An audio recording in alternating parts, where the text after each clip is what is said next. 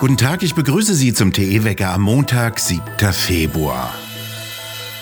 Die Proteste gegen die Corona-Zwangsmaßnahmen gingen auch am vergangenen Wochenende unvermindert weiter.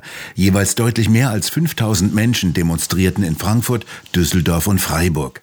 Laut Polizei seien es 2000 Teilnehmer bei Protestzügen in Karlsruhe sowie 1300 in Osnabrück gewesen. Augenzeugen schätzten die Zahl der Demonstranten in Düsseldorf auf deutlich über 10.000 ein. Auch in Hamburg versammelten sich wieder Bürger gegen Zwangsmaßnahmen, trotz abermaligen Verbots der Demonstrationen. In der unterfränkischen Kleinstadt Miltenberg demonstrierten Polizeiangaben zufolge etwa 2000 Bürger bei weniger als 10.000 Einwohnern, die die Stadt am Main hat. Ein Augenzeuge berichtete Tichys Einblick aus Miltenberg, es war heute ein endloser Wurm, der sich durch die Gassen der mittelalterlichen Stadt am Mainufer zog. Es war eine friedliche Stimmung, wie bei einem Karnevalsumzug. Alle Altersgruppen waren vertreten, Fenster waren geöffnet, Beifallsbekundungen wurden gegeben. In Düsseldorf wurde die Kundgebung gegen die Impfpflicht wieder von zahlreichen Pflegern und anderen Mitarbeitern aus dem Gesundheitswesen begleitet. Sie hielten Schilder hoch wie Das wäre Ihre Krankenschwester gewesen oder wir helfen euch auch ungeimpft. Wer hilft uns? In Düsseldorf hatten CDU, SPD, Grüne, FDP und die Linke gemeinsam zu Gegenprotesten aufgerufen, doch die blieben deutlich in der Unterzahl. Auch in Flensburg und Schwerin wurde demonstriert. In Flensburg kam es dabei zu Angriffen durch die lokale Antifa. Am gestrigen Sonntag gingen auch im kleinen Illertissen nahe Neu-Ulm gut 600 Menschen spazieren, wie Tichys Einblickleser berichteten. Ebenso werden TE Spaziergänge aus vielen Städten Brandenburgs zugetragen.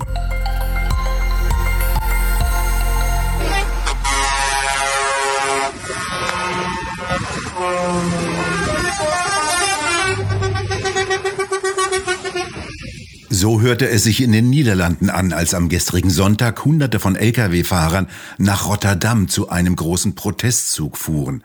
Auch dort demonstrierten Zehntausende von Menschen gegen die niederländischen Zwangsmaßnahmen. Die sind zwar etwas gelockert worden, bestehen aber immer noch zu einem erheblichen Teil. So schnell ging es noch nie abwärts mit einer Regierung. Das zeigte das Ergebnis der wöchentlichen INSA-Meinungsumfrage im Auftrag von Bild am Sonntag. Danach sind mit 46 Prozent bereits fast die Hälfte der Befragten mit der Regierung unzufrieden. Zu Beginn der Amtszeit waren es nur 22 Prozent. Der Wert der mit der Regierung Zufriedenen stieg zunächst von 36 Prozent zu Beginn auf 43 Prozent Anfang Januar und sagte dann auf 32 Prozent ab. Mit 32 Prozent gibt ein Drittel der Befragten Scholz und seiner Bundesregierung die Schuld an der steigenden Inflation. Kanzler Scholz ist währenddessen in die USA geflogen. Er will dort auf US-Präsident Biden treffen, der wohl endlich einen Termin frei hatte. Es ist die erste Reise von Scholz in ein Land außerhalb der EU. Heute geht in Frankfurt am Main der Prozess im sogenannten Cum-Ex-Verfahren weiter. Den angeklagten Bankern wird vorgeworfen, Aktiengeschäfte zu Lasten der Staatskasse gemacht zu haben. Unter Cum-Ex-Geschäften werden Aktiendeals verstanden, bei denen der Staat betrogen wurde, indem er mehrmals eine nur einmal gezahlte Steuer erstattete. Dem früheren Geschäftsführer der Warburg Investmentbank droht eine Freiheitsstrafe von sieben Jahren. In der kommenden Woche soll auch das Urteil fallen. Offen ist die Rolle, die der Kanzler Scholz als früherer Hamburger Bürgermeister spielte. Ob es in der Steuergeldaffäre politische Einflussnahme gab, prüft seit 2020 ein Untersuchungsausschuss. Olaf Scholz bestreitet dies. Einer der Banker beschrieb verschiedene Treffen im Herbst 2016 mit Scholz, woraufhin Hamburger Finanzbehörden eine Steuernachforderung gegen die Warburg Bank in Höhe von 47 Millionen Euro verjähren ließen. Im Mai 2021 beteuerte Scholz vor einem Untersuchungsausschuss, man müsse ein reines Gewissen haben, und das habe er. Abgeordnete bescheinigten ihm daraufhin phänomenale Erinnerungslücken.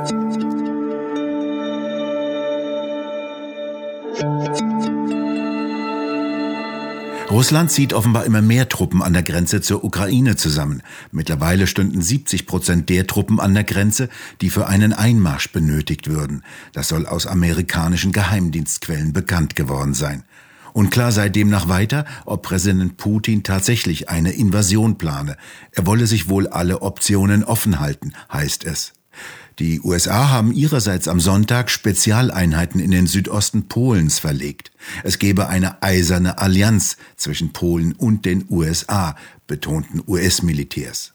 US-Präsident Biden hatte in der vergangenen Woche angekündigt, 3000 Soldaten nach Rumänien und Polen zu verlegen. Die USA haben Russland ebenfalls damit gedroht, dass die Erdgasleitung Nord Stream 2 nicht in Betrieb genommen werde, falls Russland in die Ukraine einmarschieren sollte.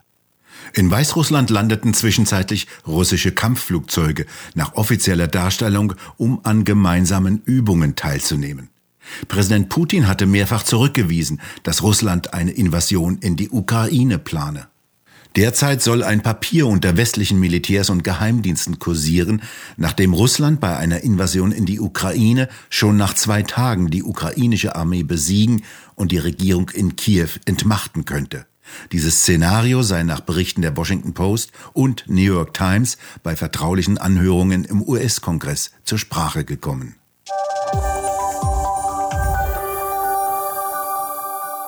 Esst mehr Erbsen, Bohnen, Lupinen und Soja. Das will die neue grüne Landwirtschaftspolitik.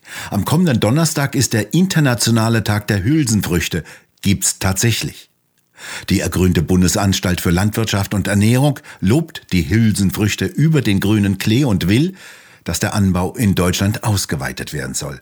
Der nimmt jetzt nur mickrige 2,1 Prozent der Ackerfläche ein, soll aber laut Handlungsanweisung des neuen Bundeslandwirtschaftsministeriums auf sagenhafte 10 Prozent ausgeweitet werden und das bis zum Jahre 2030.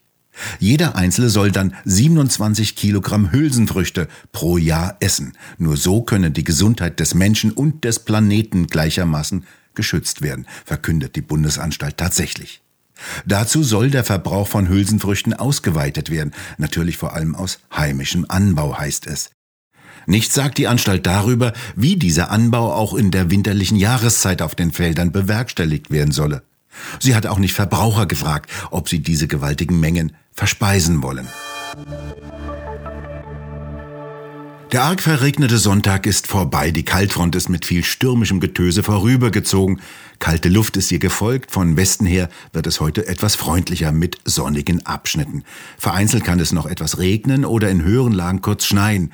In der Nacht zum Dienstag kommt die nächste Warmfront mit milderer Luft heran und wieder mit leichten Regenschauern. Im Süden bleibt es überwiegend trocken. Temperaturen im Norden um die 5 Grad, im Süden etwas kälter um die 1 bis 2 Grad. Zur Wochenmitte hin wird es deutlich wärmer. Wir bedanken uns fürs Zuhören und schön wäre es, wenn Sie uns weiterempfehlen würden. Wir hören uns morgen wieder, wenn Sie mögen.